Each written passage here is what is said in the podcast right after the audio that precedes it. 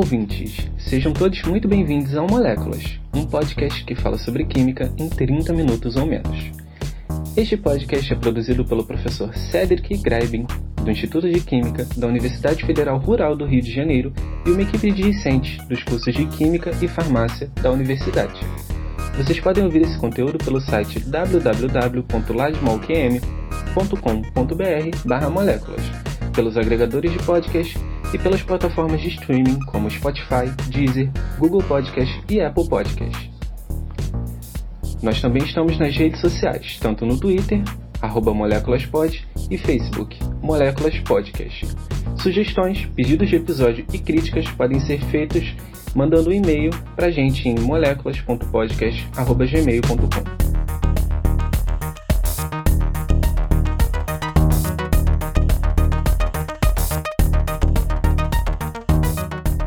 A busca por qualidade de vida e por vencer os obstáculos do tempo domina a vida de bilhões de pessoas na era da informação. Nunca antes se procurou tanto sobre alimentos, a relação deles com doenças, os que contribuem para uma saúde boa e os grandes vilões. O colágeno, que é uma proteína fibrosa que existe no nosso próprio corpo, aparece no imaginário popular como um herói para várias condições degenerativas, mas um vilão por tabela. É somente pela falta dele que nós envelhecemos? Bom, em primeiro lugar, nós precisamos entender como o colágeno atua no nosso organismo. Como já foi dito, ele é uma proteína.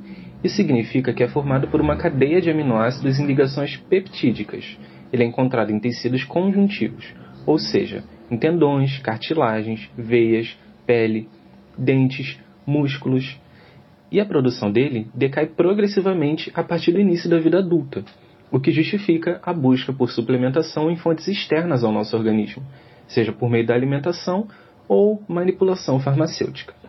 É mais conveniente falar uma palavra solta, colágeno, mas ele não é uma coisa só. Dentre os aminoácidos naturais que participam da formação proteica, os que mais se repetem nas fibras de colágeno são a glicina, a prolina e a hidroxiprolina.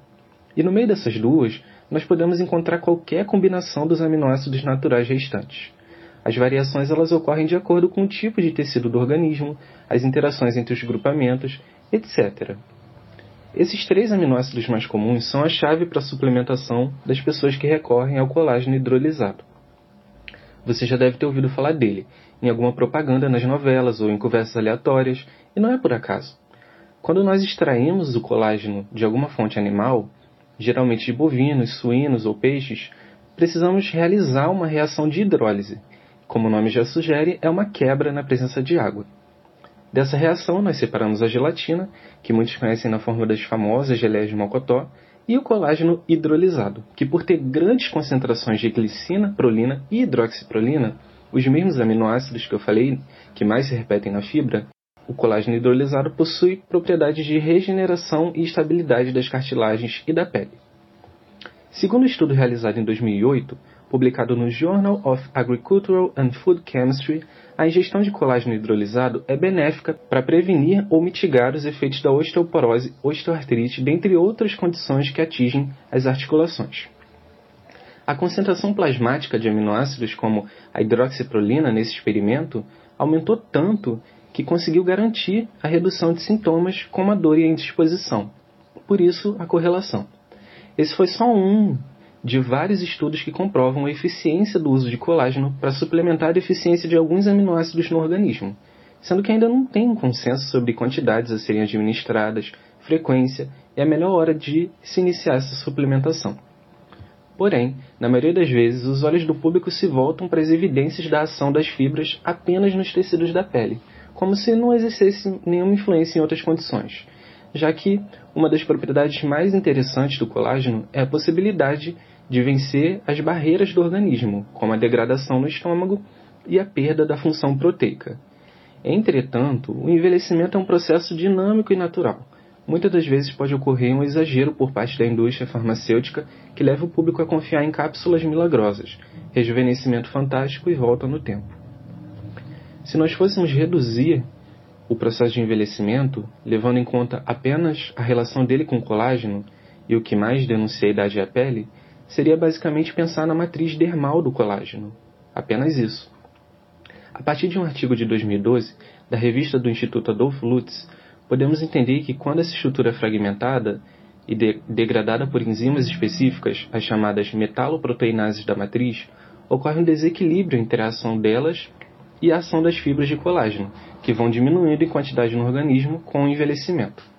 É aí que entra a importância de aumentar a disponibilidade e produção de colágeno, que não ocorre simplesmente ingerindo cápsulas. Quando se fala da pele do combate, entre muitas aspas, ao envelhecimento, vários processos atendem pelo estímulo na produção de colágeno não fragmentado, como tratamento com ácido retinóico, laser, CO2, injeção de ácido hialurônico, o que acaba delimitando um caminho ainda cheio de incertezas, pois se fala de estímulo e não reduz a questão ao fácil, rápido e até fictício rejuvenescimento instantâneo e milagroso do colágeno. A suplementação em si não é a solução única para processos gradativos. Maus hábitos alimentares, sedentarismo, estresse e doenças combinadas podem acelerar a deficiência na produção do nosso colágeno. E é muito importante, tanto para as articulações e para a pele, que se busque uma alimentação equilibrada e o acompanhamento de saúde, para saber as deficiências de nutrientes, vitaminas, causas específicas e determinadas condições.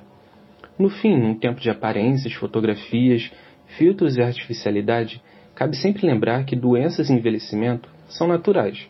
Prevenir e atenuar os efeitos do tempo é possível e necessário em alguns casos, mas não existe ainda o elixir milagroso, que vai nos livrar de todas as condições possíveis e parar o processo de envelhecimento. É uma discussão que extrapola as ciências naturais e vai para o campo das reflexões humanas.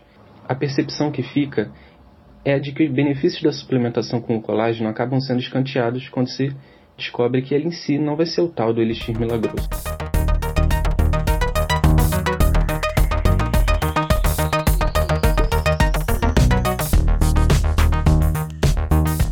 E esse foi mais um episódio do Moléculas. Obrigado pela audiência e até o próximo episódio.